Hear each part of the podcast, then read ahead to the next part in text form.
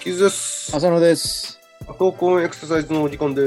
はいそして、傷の、傷の、ズレズレ草、ズレズレ草、インインモーション、モーション、おお、ちょっと、おさ、伸ばしましたね。ため作ってみためか、。ため。最近ね、あそう本当に言葉が出なくてね、うん困るこえっととが。ですね、あの、この私のコーナー、あの呼吸を取り上げてまして、ええ。今回ですね、うん。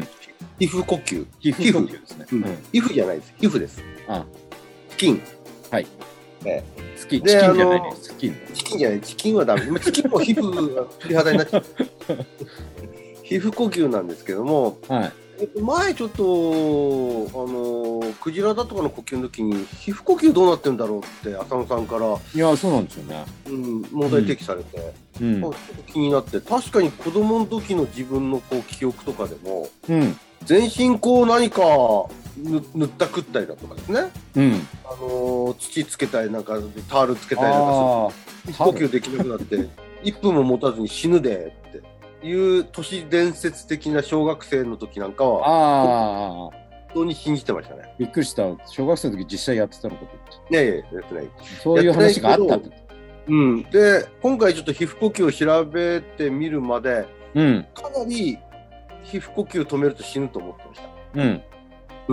浅野さんなんかどうですか皮膚呼吸っていうところでイメージあります何かまああれですねあの全身に入れ墨をした人とか、うんあとはあの007の古いんですけど初代のゴールドフィンガーゴールドフィンガー第3作目ぐらいだったかなうん第3作目です金箔をね塗った女性が出てくるんだけどあれは皮膚呼吸ができなくなってまずいんで背中側は映さずに背中側は金箔塗ってないみたいなそんな都市伝説的話を聞いたことあるんですよそれ撮影の工夫ですよね、そうそうそううん、逸話として残ってますけどそれちょっと調べてみました、あ本当ええゴールドフィンガーさすが。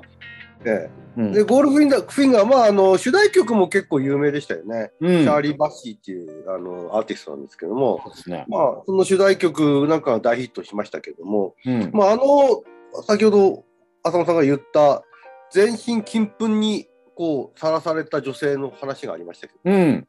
あれ、殺害のための方法、あれなんですね、手法なんですよね。暗殺っていうか、あうん、あの、ストーリーの中でね。ストーリーの中では殺しネタなんですよ。うんうんうん、要は、ドジ踏んじゃったんですよね、あの、007の前で、うん。ああ、女性が。女性がね。うん、で、うんそのまあボスからですね全身、ボボスの命令を受けた、えー、としもべによってですね全身金粉まみれにされて窒息死させられたというとい話。うね話ですなるほど、 なるほど。でこれその当時世界で最も映画史上最も美しい死体って言われたんですまあ金粉ですからまあ、確かにね。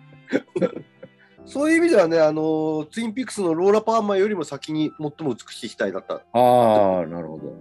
うん、だそれぐらい、まあ、体中の皮膚呼吸を止めちゃったら死ぬって思われてるわけ、うん。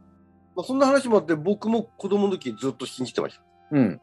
皮膚呼吸止めたら死ぬってうん。結論は死にません、ああ。うん、なんでかっていうとうん。あの、まあ、人間の全てのその呼吸全体の呼吸の中で皮膚呼吸が役あの受けている役割は1%だからその一応皮膚呼吸っていうものは存在してるってことですか存在します存在してるんだ。ただしそれは体循環体の中にこう血液を巡らせてその酸素を送り込むための酸素あの呼吸じゃないですうん。それは皮膚に栄養を与えるための呼吸ですねああ、皮膚自体に栄養を与えるね。そうそうそうそう呼吸という名前を言言ってるけれども、まあ、要は皮膚に栄養を与えることを皮膚まあえ栄養というか酸素ですねごめんなさい栄養ってあ言酸った素らがねあの問題がありますね栄養じゃなくて酸素を送るためになるほど。だからそういう意味では呼吸なんですよガス交換されてるわけおお、そうなんだ。ええ、でそれは、まあ、今言ったように、あのー皮膚、まあ、特にこのもうちょっと具体的に言うとですね自分のこの表面の表層ありますよね皮膚のはいはい。あれからだいたい0.25ミリから0.4ミリぐらいの深さまでの皮膚。うん。まあ、あの分類で言うと表皮から真うん皮。にかけての部分の皮膚に酸素を送るための呼吸。うん。だからそこから下の、まあ、身身って言ったらいいですかね。うん。他の体の中にとっては別に何も求められてる呼吸でもない。うん。うん。うん、ではい、まあ、実際だからそういう意味では皮膚っていうのはある程度今の言った深さまでですねごくごくわずかな、あの0.25から0.4ミリの深さまでは酸素を通すようになってるわけです。うん。でその役割がそのその周りにある皮膚を生かすためのものですね。酸素を取り込むなんかメカニズムがあるんですかうんあのー一応なんていうんですかね酸素がさメカニズムという能動的に吸い込むんじゃなくて単純にその通る隙間があるっていう感じですかね。ああ。うん、酸素分子が、まあ、別にあの問題なくその深さまではいけれる。うん。でその下に血管があるんで、うん。その血管のところでガス交換が行われて、だから、二酸化炭素を出してるんですかうん、その通り、二酸化炭素は逆に出ていくっていう仕組みになってる。皮膚から出てるんだして。そうですね。おでも、そこを止めたところで、うんまあ、例えば仮に金粉に塗ったからで、うん。うん、1%、つまりその皮膚の部分だけを生かしてるような1%の部分なんで、うん全身、あの人間の体そのものが死ぬっていうことはない。ああ。でも、皮膚は死んじゃうんじゃない皮膚、そこをずっとこう、長くね、無呼吸状態にすると、まあ、皮膚障害を起こすとは言われてますね。分かった。それが絵師になるほど長くしていくと、結果的に死ぬかもしれないね。いや、まあだ、それ、相当それ、それだと敗血症にならなきゃいけないんですよね。 うん。だからそれくらい金粉ずっと塗ってなきゃなんだ。ただ、一方でね、こういうのもあるんですよ。全身にこうコールタオルを塗って、ああ。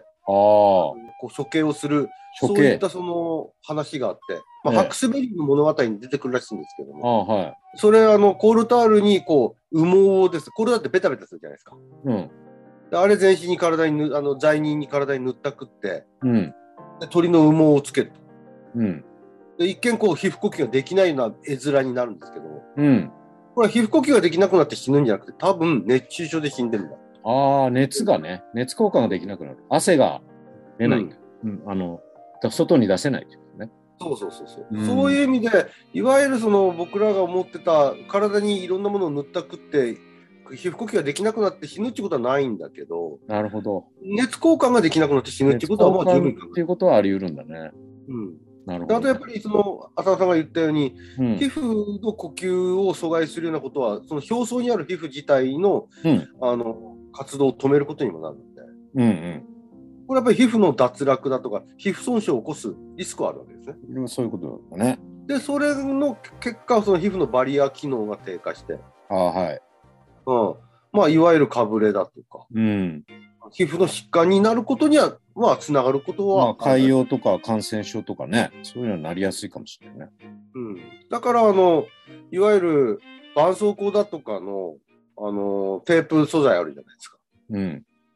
あれなんかについているそのあの、まあ、体にくっつくためのあの薬っていうか、えあのなんていうんですかね、えー、とははっつく部分の薬剤まあ、接着剤的な。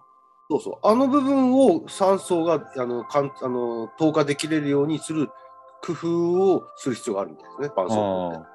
それを世界で最初にやったのがあの 3M ってよく医療機関で使はいはわいれはいる。絆創膏あるじゃないですか、うん。アジカルテープだとかでも。うん。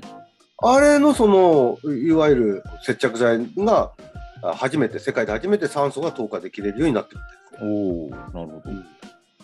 だから一応、皮膚呼吸止めたから死ぬわけじゃないんだけど、皮膚呼吸を阻害すると、皮膚に問題を起こすことはどうも起こり得るみたいです。それは、ゆくゆくは大きな問題を起こしうるとは言えるわけだよね。うん、ぼんやり黙ってね、感染症になるのを待ってたらだけどね、うん。もうまあ、いわゆるあの殺害の手法としては使えない。ま あでも、カール塗られたらちょっと厳しいよね。うん、まあね、いろんな意味で。で、これは今、人間の話1%って言ったんですけど、でもね、ああ、カはい。エルがですね、実は30から50%ぐらい寄与してるんですよ、皮膚呼吸が。ああ、カエル。全ガス交換の中で。おおうんうん、やっぱり薄いじゃないですか皮膚がうん。薄いっていうことはつまり皮膚としてのそのバリアの部分が短いんでうん。それ自体はやっぱりすぐその皮膚の真下には血管が豊富にあるんで、皮膚を通してガス交換してるみたいです。なるほどな。ただ、だからこそ、その薄いっていうことは、体内にある水分が体の外に出ていきやすくもなっちゃうんで、うん。だからこそカエルは湿っぽいところにいるだろなるほど。水の中にもいると。う。うん。ちゅうなことですね。皮膚呼吸、だから人間もしてるんだけど、死ぬほどじゃない。なるほど。水生動物はどうなんですかクジラとか。皮膚呼吸ですかうん。いや、できないでしょ。できないですか水の中に、だって海の中に入っちゃってる。まあ、水からの酸素をこああ、もしくはどこまでの分圧があるかに、う。ね、いるでしょうし、まあ、皮膚薄いかもしれないですけどね、うん。人以上に皮膚呼吸をやってるっていう記述は見なかったですね、そのじゃあ、水地生動上の他の哺乳類はどうなんですか物。やっぱり同じです。地上にいればいるほど、体内の水分を出出さないことが目的になってくるんで、うん。どうしても皮膚は熱くなっちゃうんですよ。うん。熱くなること自体が、いわゆる血管からあの外気へのあの距離が伸びちゃうことになる。うん。つまり皮膚呼吸は寄与できなくなっちゃう。あんまり寄与してない。うん、関関与してないんだろうそ。の体循環における酸素供給に関しては。まあ、体毛もあるしね。うん。うん。っていうようなところで、まあ、これ以上喋るともう時間オーバーになっちゃう。なるほど。わかりました。ありがとうございます。どうでしたこの皮膚呼吸聞いて。なんか子供の時の疑問が。一回もそれを調べたことがなかったので、疑問に思いつつ、だからなんかちょっとすっきりしました。だからまあ、こういっちゃなんですけど、007のあの、金粉の人は、皮膚呼吸を止めて窒息死したわけじゃないっていうことだけなは。るほど。うん。あのまま暑い部屋で汗をかかせなかったというこそうですね。だから、エアコン入ってたら、普通に生きてたから。じ とかもしれない。わかりました。ゃあまたよろしくお願いします。はい